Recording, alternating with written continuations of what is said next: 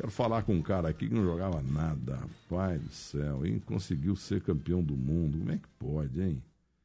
Ele jogou aqui no Palmeiras, fez um gol, andou jogando outros times aí, começou lá no Flamengo, não fez gol nenhum, o Zico carregava ele e tal. Esse cara brigou comigo no rádio, brigou comigo na televisão. Que fim que levou esse cara, hein? Jogou lá em Minas Gerais, virou cartola foi expulso de campo mais vezes do que o Edmundo, entendeu? É um é, brigão, conseguiu brigar com o Pedrinho do Vasco da Gama. Quem briga com o Pedrinho do Vasco da Gama vai pro inferno, porque o Pedrinho é um santo. E uma vez eu fiz a vida dele, ele estava concentrado no Palmeiras, no, eu acho que em Itu. Aí chorou quando o pai, a mãe, os irmãos e tal, o seu Crisan. Ô Zinho, como é que vai, Zinho? Há quanto tempo, Zinho? Eu tô chamando você aqui de beijoca, de Edmundo, de Serginho Chulapa. Bom dia. Tudo bom, rapaz? Como é que tá, Milton? Saudade do Zinho. É, quanto tempo a gente não se fala, né, meu irmão? Então, e, e, e, e aquele Mauro Cabeleira, não sei que fim que levou, que inventou Zinho e Ceradeira. E Ceradeira, é, e Ceradeira é o Denilson. O, de, o, o Denilson foi o maior batedor de lateral da história do São Paulo o maior abraçador de jogador que acabou de fazer o gol. Entendeu?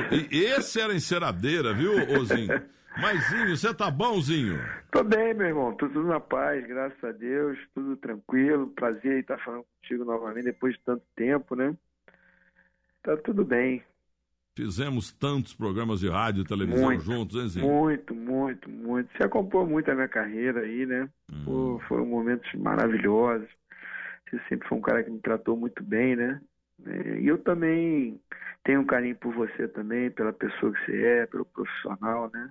Você é um, você é um marco aí na, na, no rádio, na TV. Você é um cara que conhece muito da bola, da história do futebol, né? Então sempre é bom te ouvir. Ô, Zinho, muito obrigado, fundo do coração. Uma coisa que você não sabe, eu fui um back central, assim, tipo Luiz Pereira, Mauro Ramos Oliveira, Ayrton Pavilhão. Fui, melhor, fui melhor que Bellini, entendeu? É, é, só que ninguém me descobriu, pô. É, o pessoal não te viu, né, cara? É. Não tinha o Milton Neves, repórter, pra te descobrir, pra te ver. Ô, você tá falando de que parte do Rio de Janeiro agora? Da minha casa, meu irmão. Aqui no Rio de Janeiro, né? Com a família. Né? Tá, Aqui com... O seu Crisão não está aqui hoje, né? Mas tá minha esposa, meus filhos, sogra, todo mundo. Aquele, aquele seu Crisan também, entrevistei muito, gente boa. É. Escuta, você tá aí na nossa querida Mangaratiba? Não, não, não, não. Tô na nossa querida Barra da Tijuca. Eu, eu lembro quando você comprou uma mansão em Mangaratiba, na inauguração você me convidou, mas não deu para ir. É, é, mas final de ano, as épocas aqui de feriado, né? Quando tem aí tempo. Agora tá um pouquinho mais de tempo, dá pra gente desfrutar um pouco mais. Você tem ainda em Mangaratiba? Sim, sim, sim, tá lá, né? Pra família desfrutar, né? Juntar a turma toda. Eu, eu gosto, né? De estar com a turma toda, a família toda. Os filhos cresceram, vem mais amigos também. é, eu fiz vários eventos corporativos em Mangaratiba é, dois bancos e uma outra vez eu fui para Henkel Loctite, Super Bonder.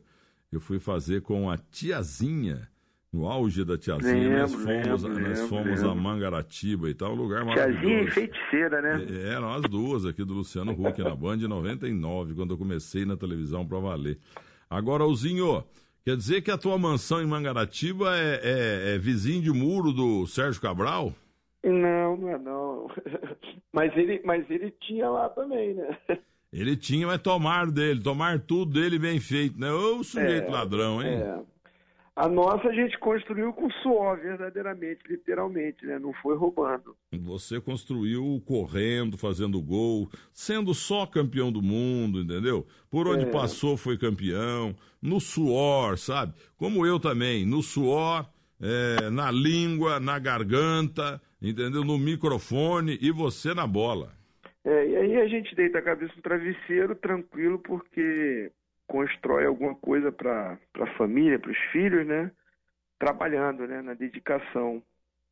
Aliás, ontem eu estava conversando com o meu caseiro lá, o Zé Neto, eu fiquei 25 dias nos Estados Unidos agora e que no, no, entre Natal e Ano Novo, que eu moro num condomínio, tá o Juninho Paulista lá do meu lado, aquele Denilson Ceradeira que nunca fez gol na vida também tá por lá e tal, é, Zezé de Camargo, Luciano, não sei o quê, é, alguns executivos de banco. E aí é, o meu caseiro me informou que entre o Natal e o Ano Novo, que eu tô, tenho uma casa, tem uma casa, tem um terreno que está sendo construído uma outra casa lá, e a terceira casa, uma casa boa ali, que a Polícia Federal baixou lá entre o Natal e o Ano Novo e levaram o cara.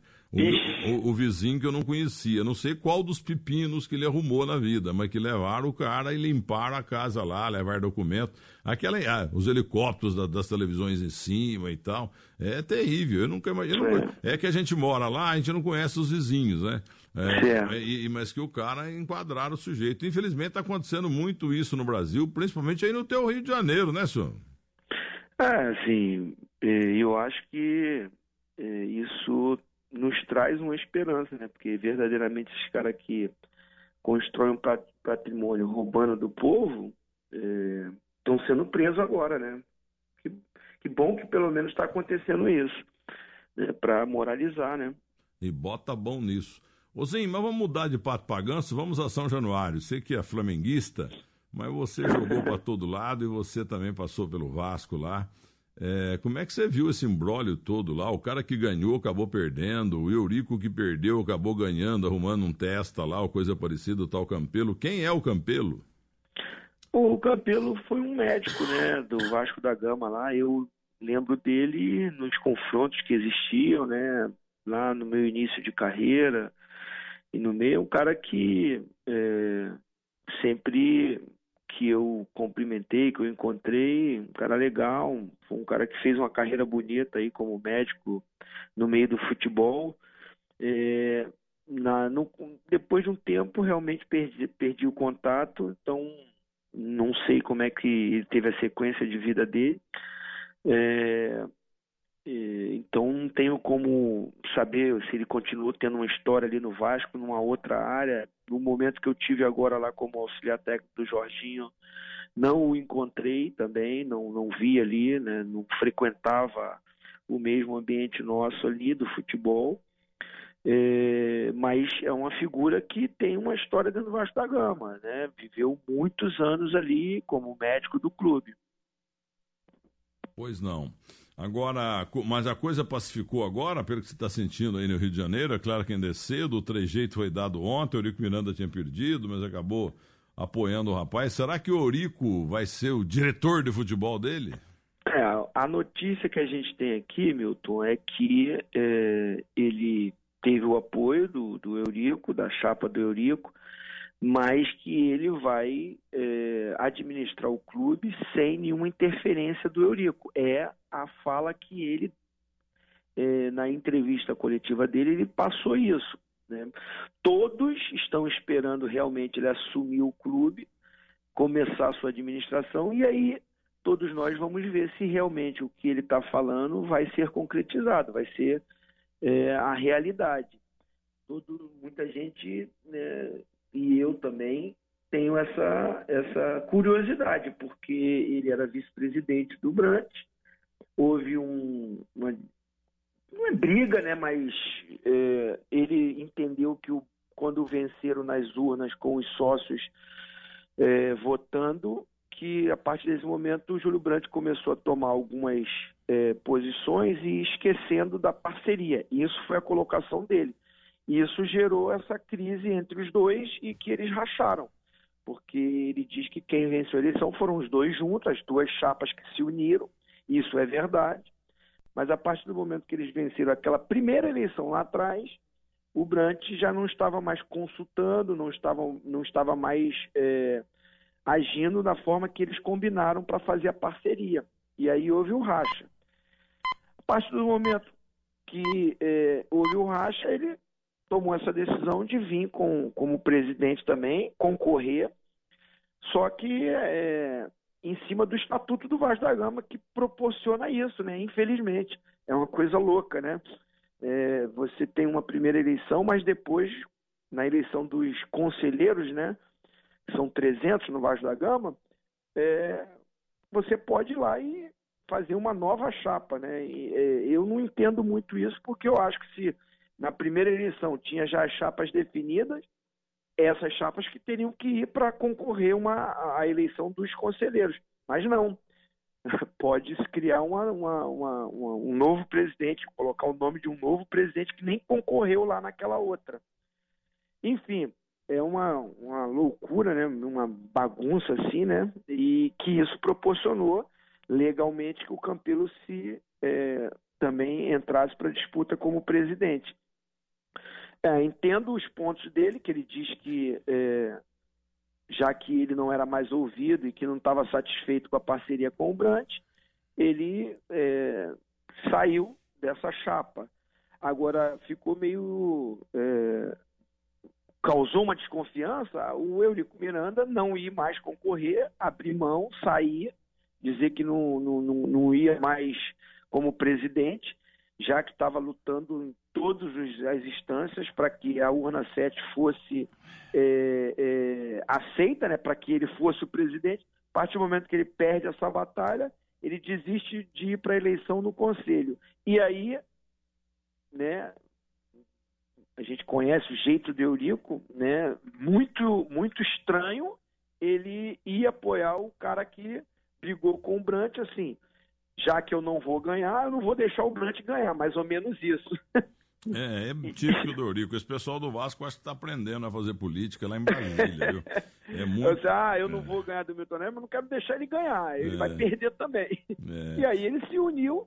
Agora vamos ver o fim dessa história, né? Eu espero que realmente seja como o Campelo falou. Ele vai administrar o clube, ele vai ser o presidente, ele vai colocar as ideias dele, ele vai colocar o grupo dele para trabalhar, né? As pessoas de confiança dele né, e que é, não haja nessa é, combinação toda é, o que ele disse que não vai acontecer, né, que é manter as mesmas pessoas que estavam administrando o Vasco da Gama. Vamos ver o final da história. Vamos ver. O campo... Eu, hum. eu vou te falar a verdade.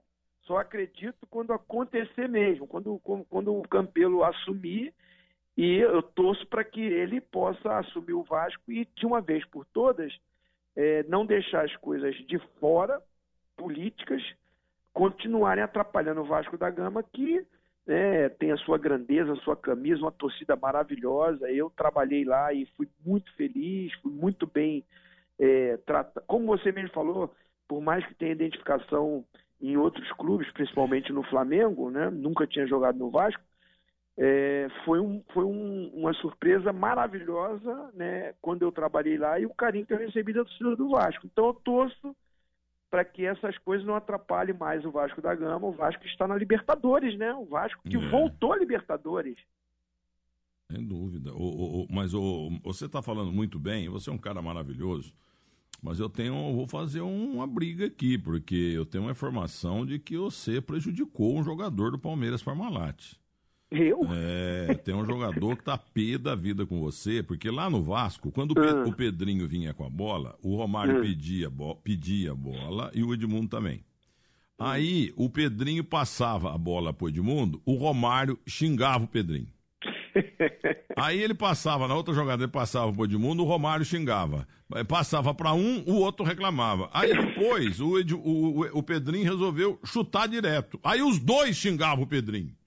Entendeu? Agora, o Evair Aparecido Paulino, que nasceu num bairro lá de Muzambique, no sul de Minas Gerais, ele tá com bronca de você, viu, Zinho? É, porque é difícil, não, porque você é difícil, você não passava a bola para ele, você é era por causa dessa máfia do Rio de Janeiro, você só dava a bola pro Edmundo. É o, o, o, o, Evair era para ter feito dois mil gols, mas o senhor prejudicou o Evair no Palmeiras, viu, Zinho? Olha, é, é difícil isso porque esse esse, esse homem que você está falando, esse atleta, esse amigo, esse meu irmão, é um dos caras no futebol que é, a porta da minha casa está aberta para ele, né, para a família dele. São poucos que eu posso falar isso, hein? Isso, são poucos. Ô, Evair, pô, Evair, você me falou ontem quando eu te liguei, pô, você vai falar com o Zinho, não vou falar com o Zinho, não, porque o Zinho. Ah, ele tá aí com você? O Zinho, o Zinho me traiu no Palmeiras, só passava a bola pro Edmundo, não passava a bola pra mim, pô. Vamos acertar isso, Evair Aparecido Paulino. Bom dia. Bom dia a vocês. Que prazer falar com vocês. Uma honra poder ter um dia ter jogado do lado desse cara aí. Esse cara é ele, ele foi homem e maravilhoso como pessoa, como pai de família. Esse aí não tem como é, buscar algo de, de ruim na, na, vida e na carreira dele. Foi um prazer ter jogado do lado dele. Mas e os dois mil gols que você não fez porque o Zinho não passava a bola para o senhor? é, isso nunca aconteceu. É, é, é, um cara que tinha prazer em deixar é, alguém na cara do gol e e ele fazia isso muito bem, né? tanto de grupo como grupo, como lá dentro de campo, ele sempre foi um cara que é, é, teve a visão de grupo e por onde ele passou ele deixou esse, esse legado. O, o Evair, agora falando sério, em qualquer setor de atividade, é, a rivalidade existe, a inveja existe, sabe? Panelinha existe em qualquer setor de atividade, é, entendeu? no futebol, no jornalismo, entre é, pessoal, advogados, engenheiros, etc. Todas as profissões, vai. Agora, como é bom ouvir dois gênios da história do Palmeiras Parmalat, um falando bem do outro, porque você, vai, ninguém reclama de você. Você é uma figura exemplar, maravilhosa. E o Zinho também. Agora, eu estava contando para ele, viu, Ivair, que, o, que ele é ponta esquerda e o Denilson foi ponta esquerda. Você sabia, Ivair, que o, de, que o Denilson foi eleito agora o maior batedor de lateral da história do São Paulo e o maior abraçador de jogador que acabou de, de fazer o gol? mas atrás disso, se ele foi abraçar, talvez seja porque ele, ele cruzou, ele passou a bola, pelo menos isso, né? É, porque é, é, é, é talvez ele não tenha feito tantos gols na carreira, mas ele pode ter cruzado a bola, isso também é importante, né? Mas você sabe que agora ele está dando aula de português pro neto, né? o, igual o Denilson falou para mim outro dia antes de sair de férias. Milton Neves, seu terço que você tem, eu já tinha parado há muito tempo. Se eu cesse você, eu já tinha parado, ia curtir e tal. E aí, num boa noite, ele falou assim: ó, F-O-I, fui. Agora, deixa eu checar com vocês dois algo histórico que me contou o linguarudo do Veloso. Que o Palmeiras Parmalat de vocês dois ganhava todas, mas teve uns 15 dias lá, uns 20 dias, que vocês não estavam jogando bem, ganhando de pouco, empatando, e tinha uma fofoquinha naquela seleção maravilhosa do Palmeiras Parmalat, vocês dois super titulares e tal, mas vocês não estavam jogando tão bem. Aí vocês foram jogar a Americana contra o Rio Branco e ganharam de 6 a 0. Aí o Luxemburgo era o técnico, aí vocês todos foram pro vestiário, fizeram aquela rodinha, aí o capitão Cafu falou assim: é meu vizinho hoje, vizinho quase de muros, o Cafu. O Cafu falou assim: Ô, Vanderlei Luxemburgo, eu preciso de um minuto aqui para fazer um agradecimento à minha turma aqui, porque hoje a gente arrebentou, acabou a fofoca, ganhamos de 6 a 0. Mas é o seguinte: meu discurso só tem duas palavras. Quero dizer pro elenco: parabéns. eu encontrei com o Cafu outro dia lá no Canto Madeira, lá em eu falei, é pior que é verdade. E isso aí foi pra política. Um vereador lá da cidade de São Vicente contou também outro dia, olha, o senhor quero falar duas palavras aqui pro bairro. Parabéns. Essa foi uma das mais lindas da história, viu, Ivair? Porque tem muita mentira no futebol, mas essa é verdade. Eu não posso te te dizer se é verdade ou não isso, porque eu não joguei com o Cafu no Palmeiras, né? Ah, é? Talvez o Zinho possa. Eu não sei se o Zinho também jogou. Não, não, ah, não, não, também não. Ah, Só joguei com ele na seleção. A gente é... tinha saído, né, Vai? É. Foi o, Nós tínhamos ido pro, pro Japão juntos, eu, você e César Sampaio, foi depois que eles chegaram, né? É, acho que eles chegaram em 95, 96, a gente não é, tava. Né? Então, é, nós fomos. Nós fomos em janeiro de 95, aí que chegou ele com o Djalminha, aquele outro belíssimo time que foi formado, né? Cada um melhor que o outro. Falar é. em Japão, falar em Japãozinho. Eh, você me contou uma vez na televisão que você estava no Japão no quarto, se não me engano, com o Ailton. Você estava com um companheiro lá no Japão. E, avisa, ah. e avisaram que vocês tinham que sair do quarto às sete da manhã, porque as faxineiras lá da higienização iam limpar o quarto e tal. E já era 7h15 e nada. Aí vocês dois saíram e começaram a fazer mímica para as duas e tal, dizendo que. Como é que foi aquela história com as malas do lado? ah, rapaz. Não, eu, eu, eu, Ailton que jogou no, no, no Flamengo, no Grêmio, Fluminense, é esse? É. Que você, que vocês chegaram para as duas, falaram assim: ah. nós vamos tomar café e as nossas malas vão não, não, ficar não, é, aqui. É, é, eu, eu não lembro direito disso não, mas eu lembro, eu lembro dessa coisa de, tra, de, de língua, né, de você não entender o idioma. Foi uma de eu começando a carreira, rapaz. Aí o a gente no ônibus, o motorista do ônibus, lá nos Estados Unidos, aí o motorista do ônibus levava o filhinho dele, porque ele estava com a gente todos os dias na excursão, né? E ele levou o filho dele, né, pequenininho, bem pequenininho o garoto, devia ter uns nove anos, oito anos, é, também ali, para ficar com ele ali, porque era um time de futebol. E aí o garotinho conversando com ele em inglês, né? O filho com o pai, claro, batendo um papo no trajeto. E aí um, não sei se eu posso falar o nome do jogador, que ele pode ficar chateado comigo. Não, pode falar, ninguém tá escutando. Aí ele virou, Milton Neves, e falou assim, rapaz, nós somos burro mesmo, hein? Aí eu falei pra ele, por que, rapaz? Olha aí, garoto pequenininho fala inglês. A gente velho pra caramba e a gente não sabe falar. Quem foi? Quem foi?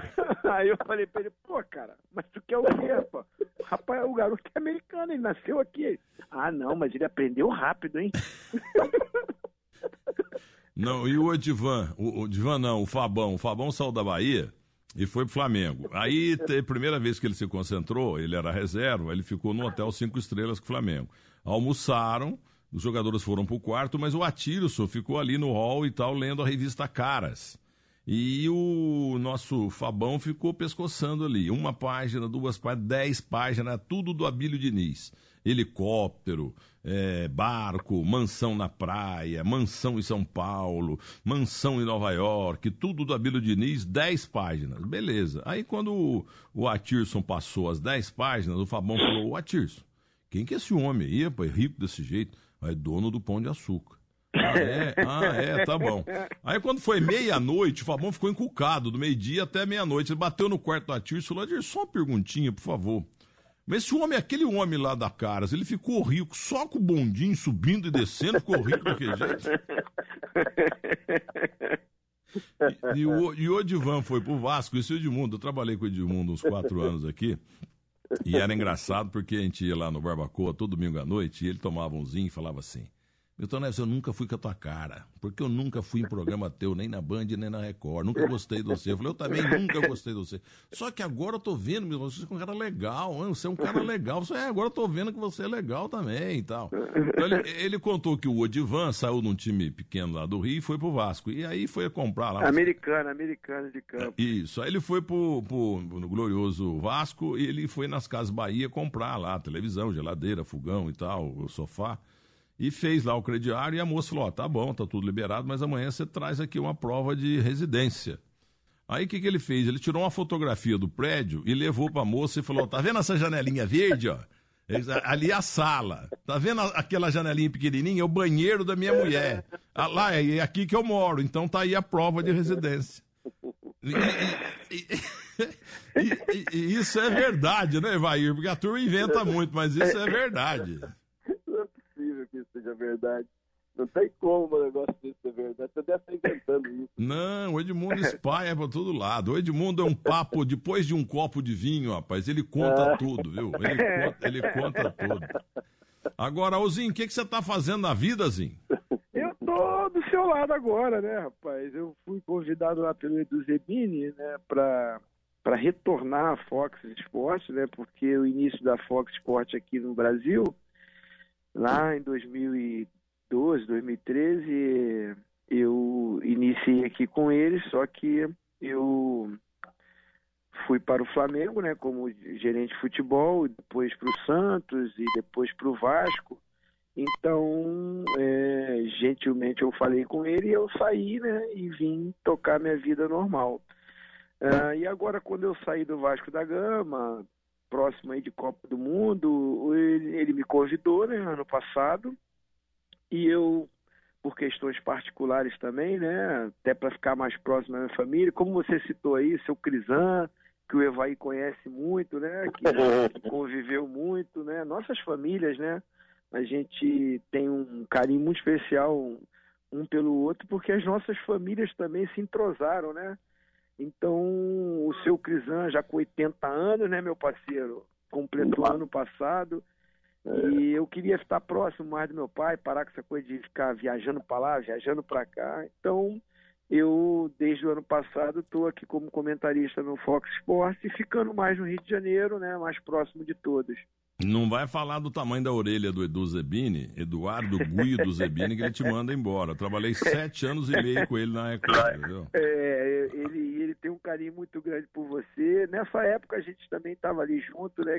Quando eu tinha terminado de, a minha carreira no Flamengo ali em 2005, é, que eu conheci, né? Através aqui da Record do Rio de Janeiro, eu fui convidado para ficar como comentarista e aí indo muito a São Paulo o conheci e também convivi com você, né? Agora que eu, que eu tô lembrando também, a gente estava junto naquela época. Verdade. E, o, e, o, e quantos filhos você tem? Porque em vários eventos que a gente fez, você foi acompanhado da, sua, da tua esposa, muito bonita, muito educada, Obrigado. muito educada, muito classuda.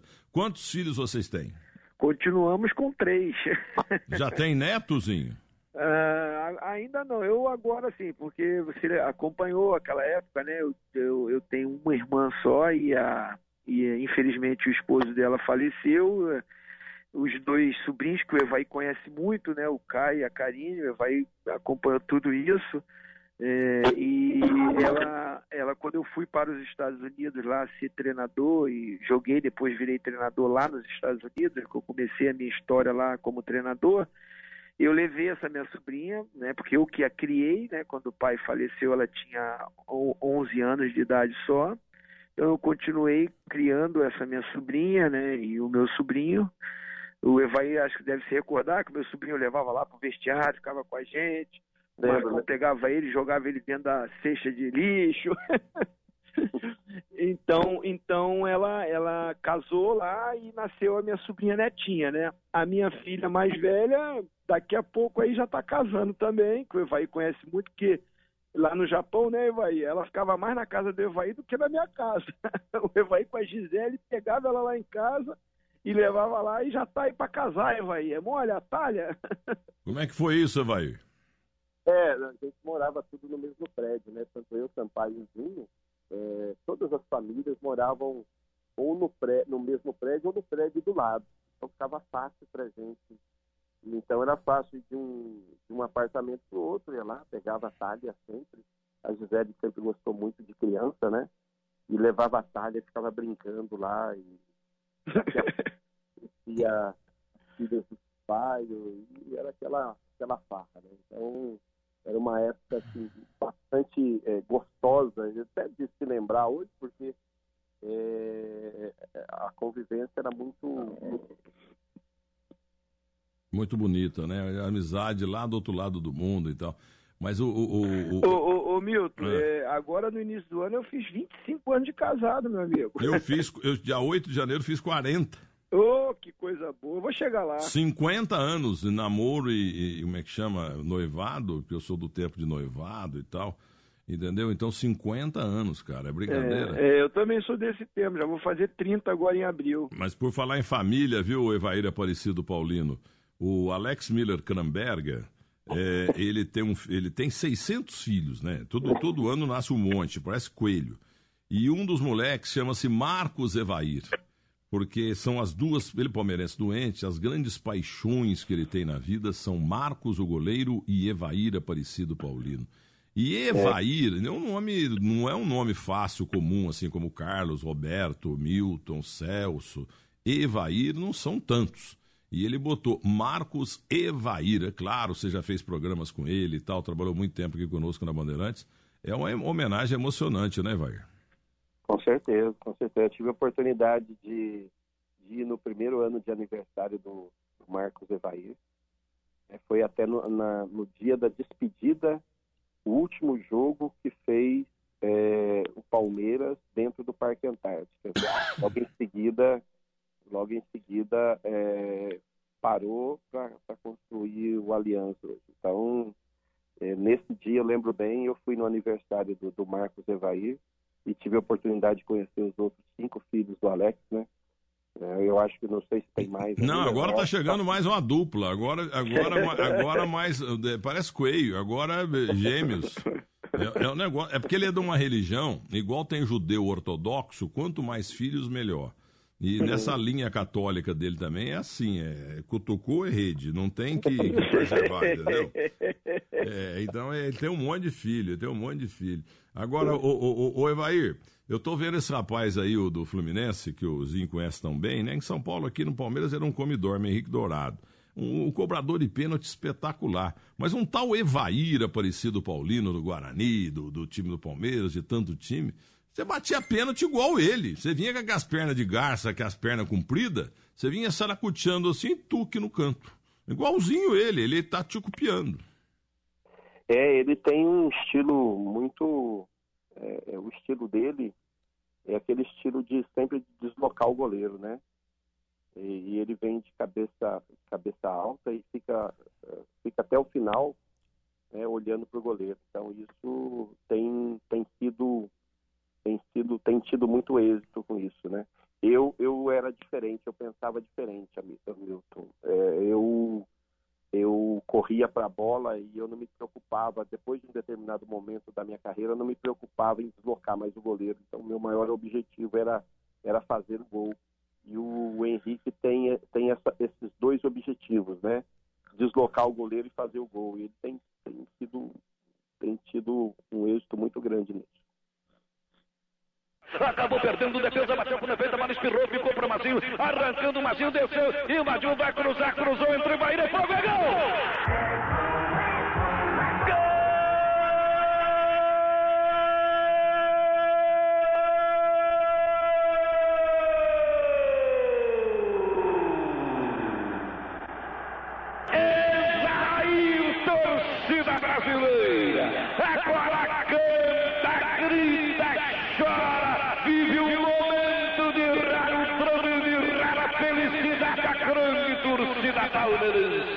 A jogada foi bonita, desenhada, bordada, enfeitada. Numa conclusão preciosa no passe de Marcinho para Evair. Sozinho o matador, o Carrasco. Toca pro fundo do gol e positivamente sacramenta. Sacramenta a vitória do Alviverde nos 90 minutos de jogo. O tempo passa. 29 minutos de jogo, etapa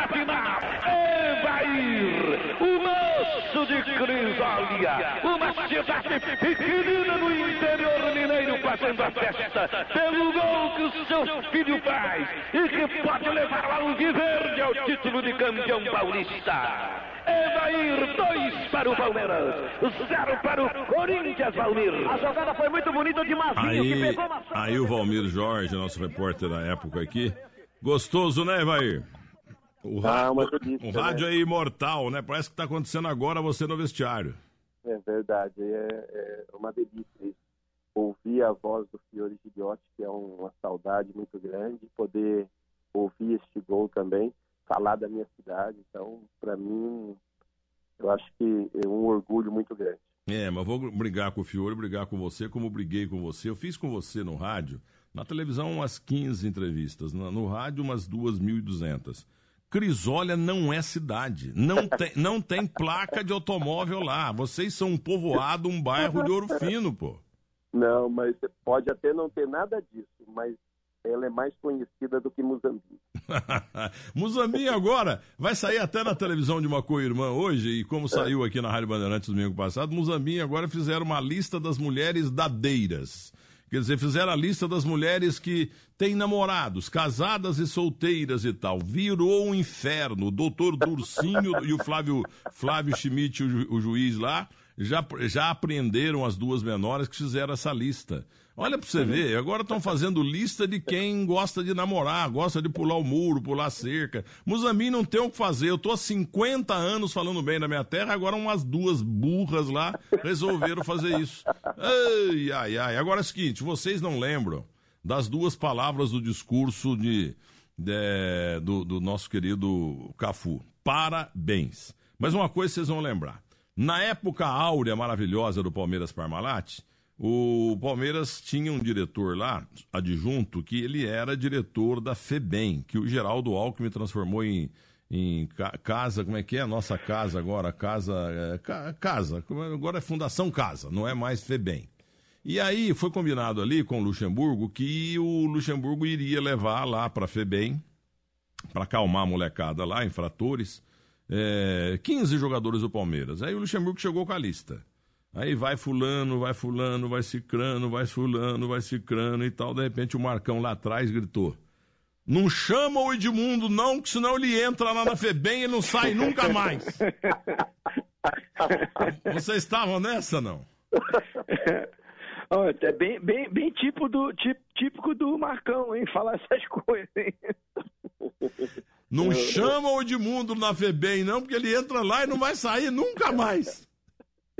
Eu não lembro disso, não. Ah, vocês não lembram de nada, vocês ficam no muro, vocês acompanharam isso sim, foi uma grande sacada. Aquele Macula tava nesse dia e ele era do Palmeiras, fugazmente e tal, ele foi um dos 15 aí lá no, na FEBEM na época e tal. Agora, Evair, para terminar, o que, que você está fazendo, hein? Evair Aparecido Paulino. Eu aprendi com o Hélio Ribeiro, que eu ouço desde moleque e tal, na Rádio Bandeirantes, morava em Minas Gerais. Quando o cara é craque, quando o cara é importante, você tem que falar o nome dele inteiro.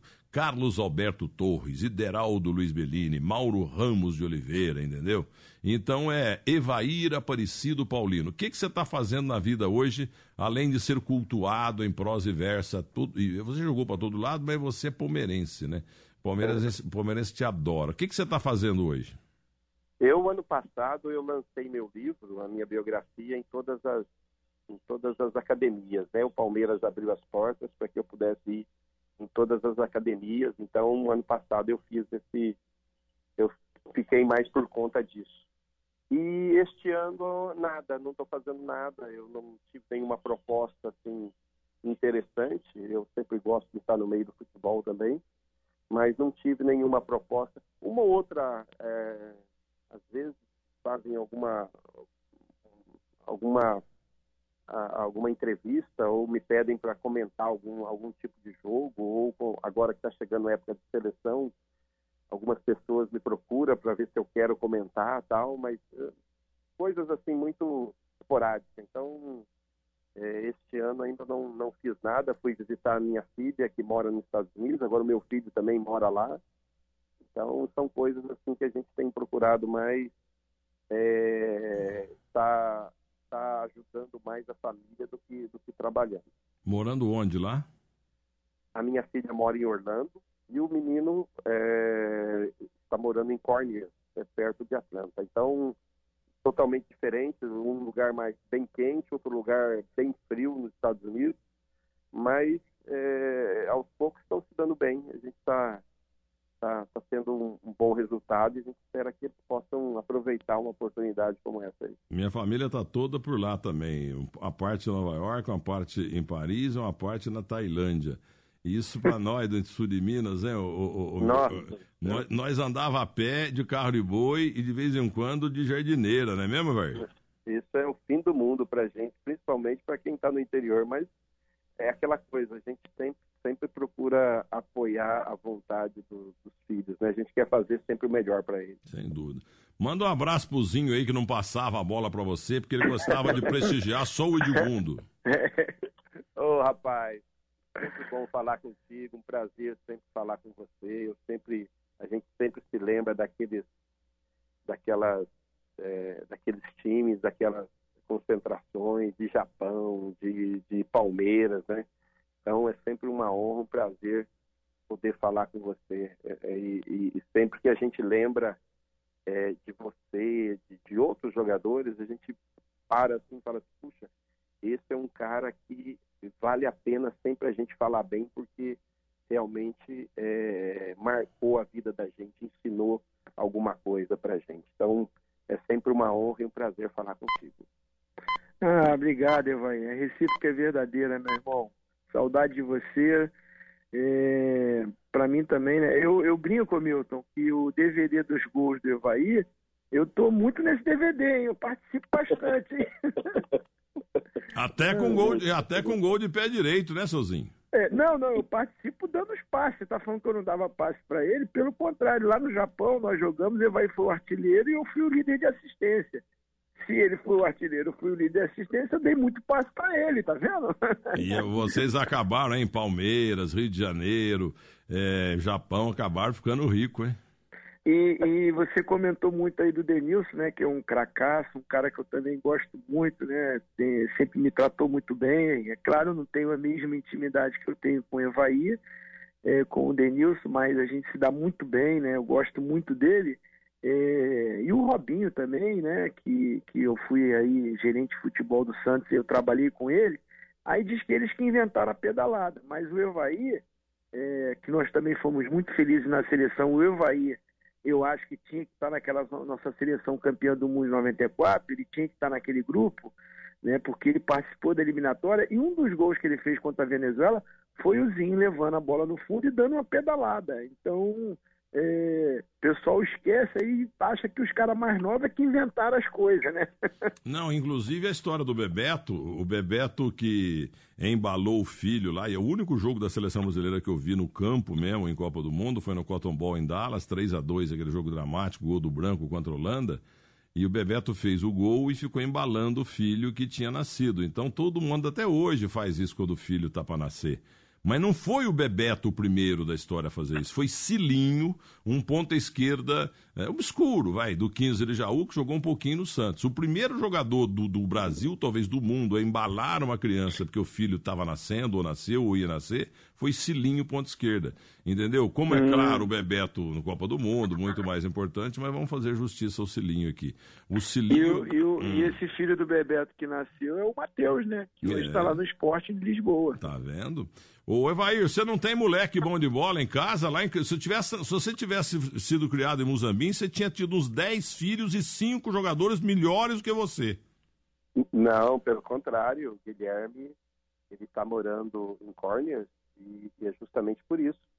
Né? Ele vai estar vai tá aproveitando para estudar, mas também vai ter oportunidade através da faculdade. Provavelmente vai ter muitos convites para ele, porque ele se destaca, ele, ele tem é superior aos meninos da região lá, então provavelmente ele vai conseguir através do futebol, é, como nos Estados Unidos é totalmente diferente daqui, né? Através do futebol vai fazer com que ele possa estar estudando numa, numa universidade, provavelmente vai ter é, várias várias propostas, porque é, ele realmente tem uma, uma qualidadezinha diferente, principalmente dos meninos de lá, né? Isso. Evair Aparecido Paulino, mais uma aqui na minha carreira, com orgulho que eu vou guardar no coração, viu? Essa gravação falando com você, com o Zinho. Um abraço para você, viu?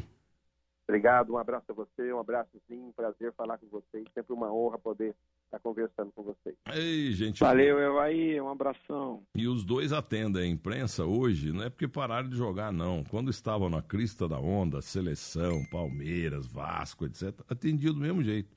Hoje, para falar com um cara desse nívelzinho, Evair, ih, precisa parar, passar na mão de 300 desassessores de imprensa. Os desassessores ganham dinheiro do cara para expor o cara na mídia, mas se ele não gostar do apresentador ou da apresentadora, ele não deixa ir lá no Jornal da Band, não deixa ir pro Jornal Nacional, porque o desassessor não gosta do Boixá e não gosta do William Bonner. Esses desassessores são um saco. Hoje são 35 anos da morte do Garrincha. O Garrincha dava entrevista no meio do campo, botava fone. Eu tenho fotos da Rádio Tupi, o Juarez Soares entrevistando o Garrincha e tal, antes de um Santos e, e, e, e aqui no Pacaembu, Santos e Botafogo e tal. Agora, ô, Ozinho, só para terminar, quero voltar ao Pedrinho. O Pedrinho é outro que joga no teu time, um tremendo bom caráter. Ele foi nosso comentarista aqui da Band um tempão e eu jantava muito com ele, porque vocês jogadores, em jantar, um vinho para lá, um vinho para cá, vocês só. Porque vocês ficam inibidos com o microfone, mas sem microfone e com vinho, todo mundo conta tudo, né? Aliás, se eu contasse o que eu já ouvi do Edmundo, ia dar um livro que eu vou dizer uma pra você. Então a melhor do Pedrinho foi exatamente essa. O Vasco no ataque Estava do lado esquerdo o Romário e no centro o Edmundo. O Edmundo, passa para mim! E o Romário, passa para mim! Aí o Pedrinho passava pro Romário. Aí o Edmundo xingava o Pedrinho de tudo quanto é nome. Dali a pouco ele voltava com a bola, em vez de passar a bola pro Romário, passou pro Edmundo. Aí o Romário xingava ele de tudo quanto é nome. Aí na terceira jogada vem o Pedrinho com a bola, o, o Romário pedindo, o Edmundo pedindo, e ele resolveu chutar no gol. Aí os dois xingavam ele. Então o Pedrinho não escapava. Ele era xingado o jogo todo. Mas que sujeito genial também, né, Ozinho? É verdade. É verdade, o Pedrinho bem mais novo do que eu, mas a gente ainda é, conseguiu jogar junto aí no Palmeiras, né? Mas eu encontro com ele de vez em quando, não é sempre aqui no Rio, mas é um rapaz que, assim, é o que você falou, um caráter maravilhoso, sabe se expressar, é um cara que conhece de futebol, né, continua militando nessa área, estava né, aqui há pouco tempo trabalhando como treinador também, trabalhou aqui no futebol, no Carioca, pelo Tigres, junto com o Felipe, outro cracaço. Agora estavam aí também é, na chapa do, do, do Brant, né, e, e com ideias maravilhosas para tentar ajudar o Vasco da Gama. Eu gosto muito do Pedrinho. O Pedrinho é um cracaço também, né? Jogou muito. Inclusive ele fala, Milton Neves, eu sou o Messi sem grife. A minha canhotinha era igual a do Messi. E ele que inventou, na passagem dele aqui pela Band, ele inventou um negócio que o Ulisses Costa, nosso narrador, que por sinal o Hélio Fofone está fazendo aniversário hoje, é, na bochecha da, da, na bochecha da rede. Quando a bola estufa a rede ali, o Pedrinho falou: é, isso aí é encostar na, na rede, a bochecha da rede. Aí o Ulisses gostou e adotou. Mas quem inventou isso foi o Pedrinho, que um jornalista chamado Mauro não sei o quê, parece que Mauro Betti, não sei que fim que levou esse rapaz, mas ele que inventou maldosamente o podrinho. Isso é uma coisa que não se faz. Inventou Renato Pemurcho. Esse Mauro, eh, que usa doping capilar, porque ele usa peruca, ele é maldoso, ele fica. Eu defendo os jogadores e ele persegue os jogadores, entendeu? E tanto é que ele fala que o Zico só fazia gol de falta no Maracanã. E contra São Cristóvão, Campo Grande, é, São, é, Bom Sucesso, Laria, que nunca fez um gol de falta no Maracanã contra Botafogo, Vasco e Fluminense. É um sujeito venenoso. O meu, o meu carozinho, um abraço para você, pro seu Crisan, gente boa. O seu Crisan, que eu soube que jogava bola no passado muito mais que o senhor. E, e eu tô recebendo aqui do, do nosso Cláudio de Stefano, que é dentista, é, uma foto de uma revista Placar, em que se apresentava ali a matéria, era Os Novos Zicos da Gávea. Você e mais quatro. É, os. O, os quatro sumiram.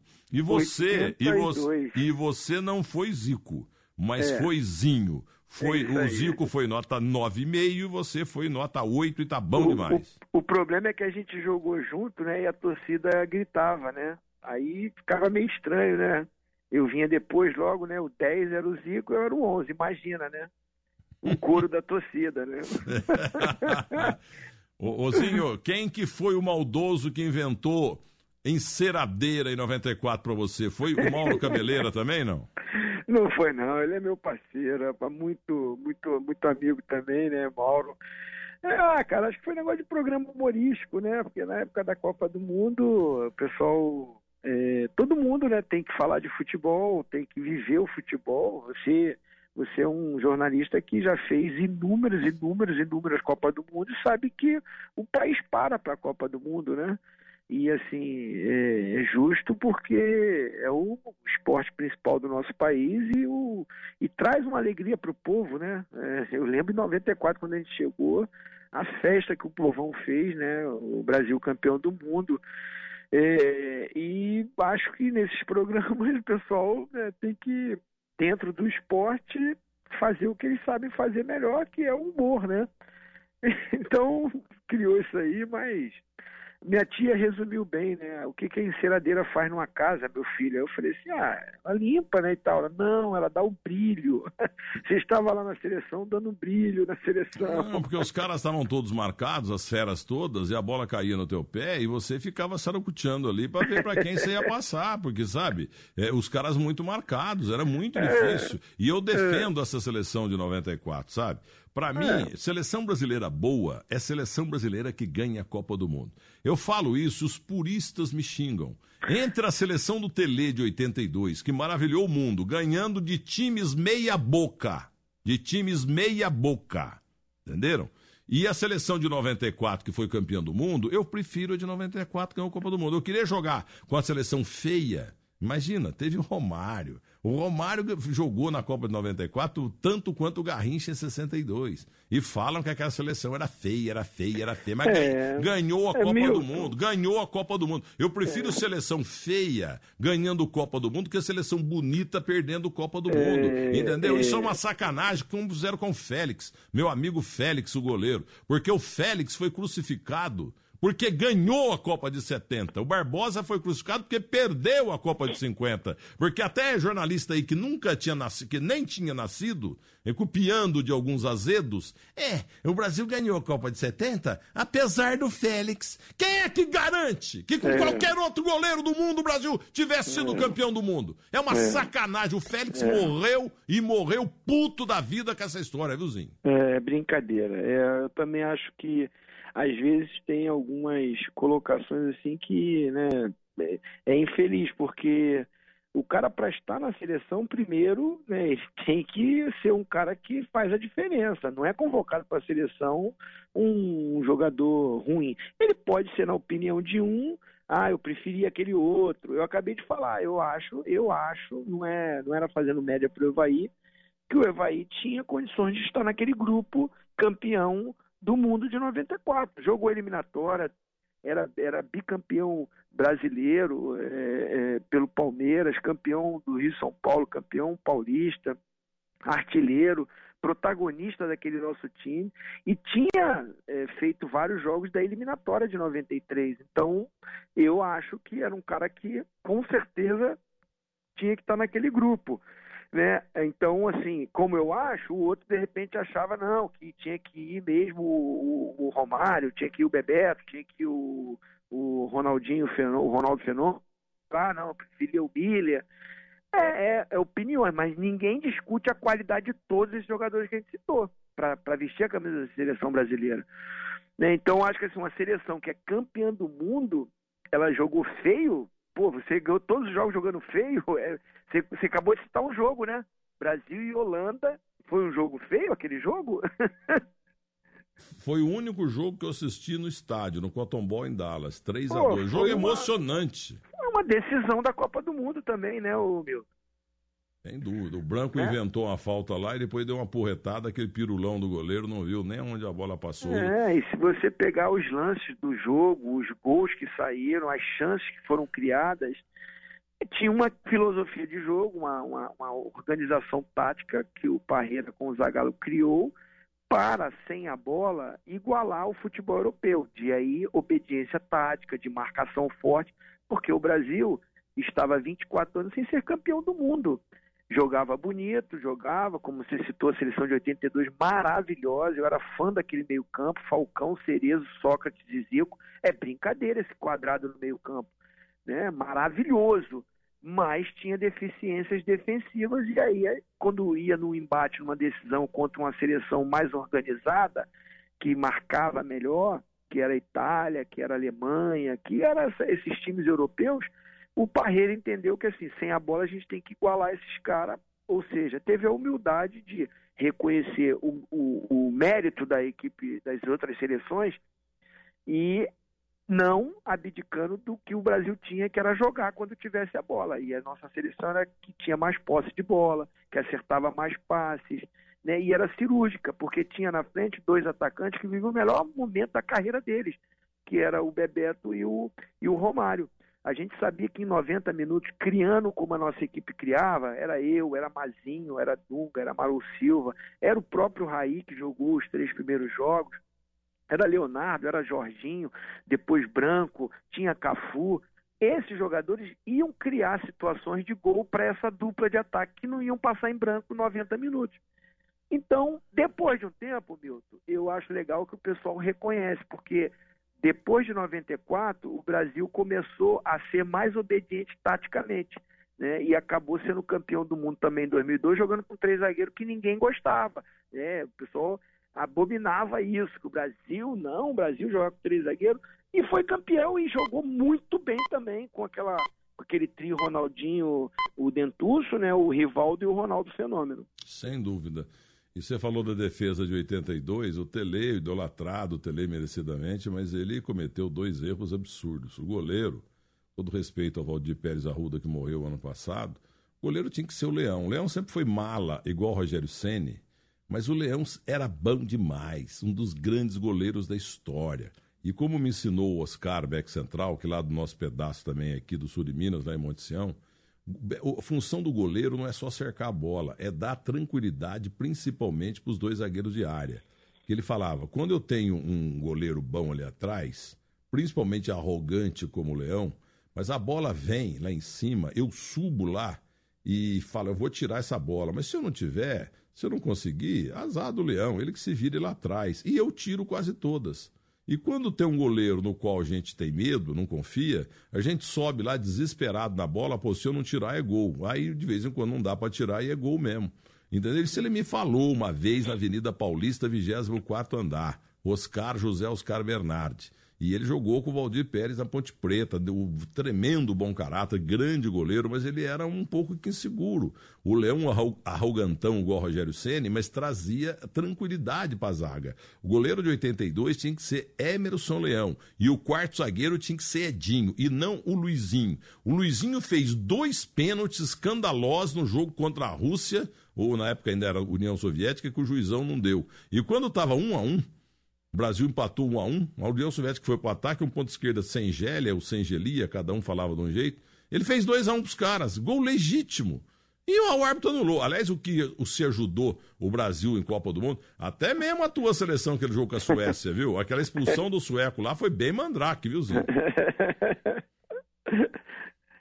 É, assim, eu acho que é, eu não gosto, né, muito que o pessoal fica ah, comparando uma seleção com outra. Eu acho que cada seleção tinha seu estilo, mas eu concordo com o que você falou. Uma seleção campeã do mundo, ela tem que ser exaltada, respeitada, né? Porque dos cinco títulos mundiais que a gente tem, né? Esse, essas seleções foram fundamentais, né? O Brasil é reconhecido hoje como uma potência do futebol porque nós somos os maiores campeões do mundo. Isso mesmo. Olha aqui, ó, a última pergunta para você do rapaz que o contatou. É o nosso Tesonildo aqui, que ele acha todo mundo. É o Guilherme Herédia Simati. Porque eu tô fazendo média, porque eu adoro jogador velho. Ninguém gosta de jogador velho mais que eu. Super velho, velho e velho mais recente, como você e o Evair. Jogador do passado é comigo mesmo. Vamos lá, ô Sered, aperta o homem aí, o que, que é? Não, primeiro que eu sou fã do Zinho e do Evair, Milton. Vi muito eles jogarem na minha infância, né? E o Zinho, enfim, é, tinha um menino que eu conhecia que falava que era o Zinho quando jogava bola, mas não vai falar quem é. Ozinho, tá bombando no, na internet um comentário que você fez a respeito do que o Emerson Sheik falou, né? Chamou a torcida do São Paulo de Bambi, falou que hum. chorar é coisa de Bambi. E aí hum. você disse na Fox que o Emerson Sheik não virou Bambi. Isso tá bombando nas redes sociais. A gente também não pode deixar de, de, de abordar claro, esse assunto. Claro, claro. É até a oportunidade aí que você quiser dar. Eu tava esperando chegar, claro, nos programas, né? É, eu, eu, tenho as minhas redes sociais né, para profissionalmente divulgar o que eu estou fazendo. Não é para ficar com negócio de fofoca, de briguinha. Né? Eu acho que é, o pessoal tem que saber usar melhor essas redes sociais. Né? É, e aí, às vezes, as pessoas falam muita besteira e tudo. É, primeiro, assim, que eu tenho o maior respeito pelo, pelo clube, né? Pelo São Paulo. Eu nunca joguei no São Paulo. Nunca fui um jogador de entrar em polêmica. O Milton tá aí e pode confirmar isso. Nunca desrespeitei, nunca, nunca, nunca desrespeitei nenhuma torcida, nenhum clube, mesmo não tendo jogado. Fui campeão, né, várias vezes pelos clubes que eu joguei e nunca menosprezei nenhuma, nenhum adversário. Não é da minha índole, não é da minha conduta, né? Eu, eu odeio a, a briga, a guerra. Eu gosto da paz, eu prego a, a, a união, né? Sempre foi assim é, o conteúdo dessa reportagem é só a pessoa, cada um interpreta da forma que quer, né, Milton? Né? É, é, cada um, cada um quando escuta e tem que saber a entonação que foi. É, tudo que estava se falando no programa era sobre a coisa do am... jogador que beija a camisa e fala eu amo, eu amo esse time, eu amo aquele. O jogador se apresenta, né? Você cansou de ver isso? O cara beija o escudo, ah, sempre, sempre torci para esse time, o cara nem nunca. Desde nunca... criancinha. É brincadeira. Então estava sendo essa discussão, porque o Sheik beijou a camisa e falou: Ah, eu amo esse lugar, eu gosto de estar aqui, sempre gostei daqui, estou realizando um sonho de retornar. E o cracaço né, da comunicação PVC, né, o HD que a gente tem lá, né, o cara que eu respeito admiro, o PVC contestou essa palavra amor, né? E assim, é uma opinião. Ah, eu eu acho que a palavra amor tem que saber usar, não é para qualquer coisa. E aí a gente estava discutindo isso. Aí eu, como ex-jogador, como um, um, um, auxiliar técnico, fui do Jorginho. Falei, PVC, vou te explicar mais ou menos, entendendo o que o Sheik quis falar. Porque às vezes você joga no clube, vou dar o meu exemplo. Joguei no Palmeiras durante quase seis anos, joguei no Grêmio quase três anos, joguei no Flamengo 16 anos. No Cruzeiro, que eu joguei menos tempo, foi um ano. É, é, mas o que, que acontece? Quando você vai num clube, você é campeão pelo clube, você acaba criando uma identificação com a torcida, porque a torcida fica na memória do torcedor. Quando você é campeão e fica mais tempo num clube, você conhece cada cantinho do clube, você conhece a tia do café, o cara do estacionamento, o cara lá do porteiro lá, que todo dia te recebe com um sorriso no rosto. Você vai pegando uma intimidade, você convive tanto com essas pessoas, até mais do que às vezes pessoas da sua família. Então, isso você cria uma raiz, cria uma amizade. E aí, você se dando bem, você, é, é, é, nesse sentido, você fala assim: pô, eu amo esse lugar, eu gosto de estar aqui, né? Ah, mas ele saiu brigado e tudo. Assim, não é com o clube. De repente chega um treinador ou chega um diretor nesse período que ele ficou e aí ele começou a render um futebol mais baixo. Aí o diretor tem que tomar atitude porque o salário dele tal. Aí são coisas do futebol que acontece. Então o cara sai chateado com essa pessoa ou com esse treinador. Não é com o clube. E a gente estava desenvolvendo esse assunto. Só que no final da entrevista, o Sheik provocou a torcida do São Paulo, que acho que ele faz isso, o próprio. É, acho que o Vampeta também fez isso uma vez. É, esse tipo de brincadeira que eu até não, não, não me envolvo nisso, eu não gosto desse tipo de brincadeira. E aí o, o, o, PVC fez um comentário no final, falou assim: Ah, tá vendo? O Sheik jogou no São Paulo, mas não ama o São Paulo, então. Então, a minha colocação não foi nem em termos de torcida ou concordando, foi até contestando o Sheik. Aí eu falei, ah, ele fica brincando. Eu não falei essa frase toda assim, mas a minha colocação foi com esse intuito. Se ele está brincando, zoando com a torcida do São Paulo, falando que são Bambi, ele jogou lá, então ele não é Bambi? Eu contestando o Sheik, não era nem a torcida do São Paulo, pelo amor de Deus nunca entrei em polêmica, nunca gostei desse tipo de brincadeira. Eu prego sempre o respeito ao próximo. E outra coisa também, isso é uma brincadeira de, de torcida. É, essa coisa de que fica falando de banda, chama o Palmeiras de porco, me chamam de enceradeira. É coisa. É coisa é, é, é, acho que o pessoal está muito também, como é que você assim, meio é, é, rancoroso, é tudo briga, é. tudo discussão, sabe? É tudo guerra. Calma, gente, pelo amor de Deus. É só Com futebol. respeito pelo São Paulo, admiração por esse clube. Eu lá no, na TV elogio toda hora a grandeza do São Paulo, a força da camisa. Quando passou dificuldade o ano passado aí, sondando, é, é, rondando ali a, a zona de rebaixamento, é, eu, eu, eu sempre pregando muito que o São Paulo, pela sua grandeza, não podia estar naquele momento e acreditando que o São Paulo não cairia. A chegada do Hernani foi fundamental para isso, depois do Dorival. Agora, quando você fala bem, fala bem, fala bem, fala bem, fala bem, fala bem, isso não dá repercussão, né? É. É, é, infelizmente é a vida. É, tem, muita, pessoas... tem muita injustiça, você vê. A pessoa, o pessoal quer ficar polemizando uma coisa que não existe. Bom, se a torcida do São Paulo ou qualquer pessoa do São Paulo se sentiu ofendida, eu tenho total humildade de pedir desculpa, não foi a minha intenção, de maneira alguma. Não me, não me expressei lá na rede social, porque não, foi, não aconteceu na rede social isso. Só que, é claro, hoje a rede social, ela pega as coisas que a gente fala aqui na rádio ou fala lá na TV e com, continua repercutindo isso. Né? Então, como foi falado esse conteúdo na TV, eu até esperaria para, se surgisse a oportunidade, se fosse necessário, até dar essa explicação. Mas aproveito, né, o meu Falou programa aí que tem uma, uma repercussão incrível e até transmitir isso para o torcedor do São Paulo. Não foi a minha intenção. Pelo contrário, se você for analisar da forma que eu estou explicando, eu estava até defendendo o São Paulo, porque se o Sheik fica zoando, fica brincando, brincando, então, então, então ele está indo contra ele, porque ele está chamando o pessoal de Bambi, então ele é Bambi também. A, Essa... sua, a sua explicação foi perfeita, você é bom até nisso. Já, já tá, é, o meu intuito tá, foi você... até, se for analisar, meu, hum. até defendendo a própria torcida São Paulo. Você está é, zoando o Sheik, que é meu amigo, que eu gosto dele tudo, mas ele, ele é o jeito dele, ele gosta de polêmica e tudo. Eu não gosto, eu não então. gosto. Agora, é, acho que as pessoas que formam opinião no nosso país né, Milton? É, torcedor, paixão, eu entendo. Eu, eu, eu, os meus assessores me falaram que xingaram, a torcida do São Paulo entrou me xingando e tal. Estou aqui me retratando qual foi a minha intenção. Se vocês aceitarem o que eu estou falando, eu estou pedindo desculpas se causei algum tipo de é, transtorno para vocês, torcedores de São Paulo, mas não foi meu intuito. Respeito muito o clube São Paulo, principalmente.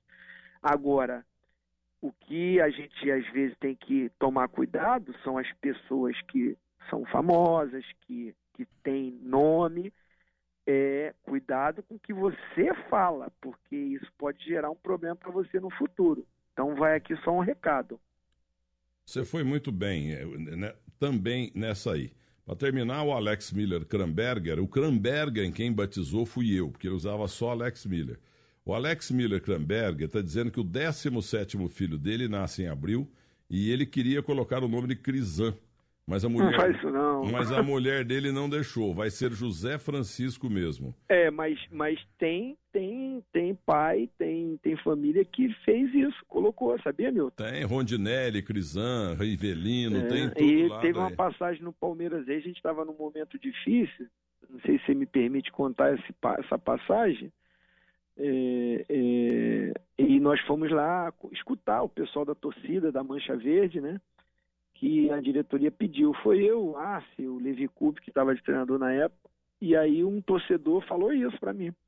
Olha, eu sou teu fã, eu gosto tanto de você, eu respeito tanto você pela tua história no Palmeiras, que o teu nome é muito feio. mas eu vou botar no, no meu filho o nome. Não, duro é o, é o Cicupira. O nome dele lá em Curitiba é Barcímio Cicupira. Aí de raiva ele botou no filho também. Barcílio, Bar, Barcínio Cicupira Júnior.